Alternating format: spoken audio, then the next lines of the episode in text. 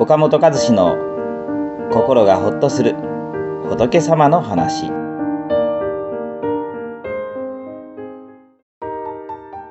えみんな自分のことで精一杯。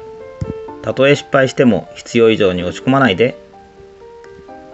私たちは喧嘩したり叱られたりして気まずい関係になるとあの人は私のことをこう思ってるんではないかああ思ってるんではないか。きっと私のことを嫌いなんだ。いない方がいいと思っているんだと一人で悶々と悩んでしまいます。そして人と会うことが苦痛になったり疑心暗鬼になってしまい気持ちよく接することができなくなります。ですが考えてみてください。みんな自分のことで精一杯です。周りの人のことをあれこれ考えている暇な人はどこにもいません。この事実に気がつくと気持ちがすっと楽になります。メルマガ読者の G さんから次のような相談を受けました。最近仕事で失敗が多いんです。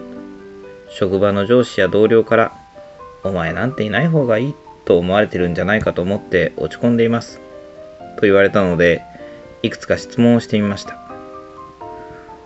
同じ職場であなたよりも失敗が多いと思う人はいますか？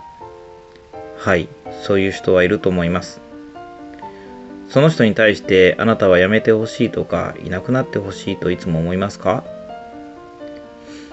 自分が迷惑を被った時は一瞬思いますけど、いつもは思いません。他人の失敗なんてすぐ忘れてしまいます。そうですよね。迷惑を被った時は腹が立っていろんなことを思いますが、一晩経つと忘れてしまいますよね。でもそれはみんなそうじゃないですか？はい、確かにそうですね。そうでしょ？今日は日曜日ですが、あなたが気にしている人はあなたのことを休みの日でもいなくなれと思い続けていると思いますか？いえ、さすがにそこまでは思われていないと思います。と G さんはだいぶ気持ちも整理されてきたようなので、じゃあ今自分はいない方がいいと思っているのは誰ですか？と私が言うと、自分ですね、とハッとしたように言われました。そうですね、みんな自分のことで精一杯です。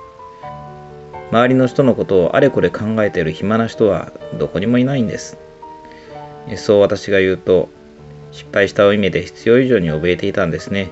ありがとうございましたと、じいさんはすっきりした表情になって別れることができました。何でもうまくできる人はいません。どんな人でも必ず失敗するから厳しく敷かれたり、時には罵られたりすることもあります。でも、それはその時その場だけのことです。あなたが週末、他の人の存在を忘れているように、ずっとあなたのことを考えている暇な人なんてどこにもいないのです。ですから、喧嘩したから、失敗したから、叱られたからといって、あれこれ考えすぎず、悪い点を反省して前向きに種をまいていけば、必ず良い方向に向かっていくのです。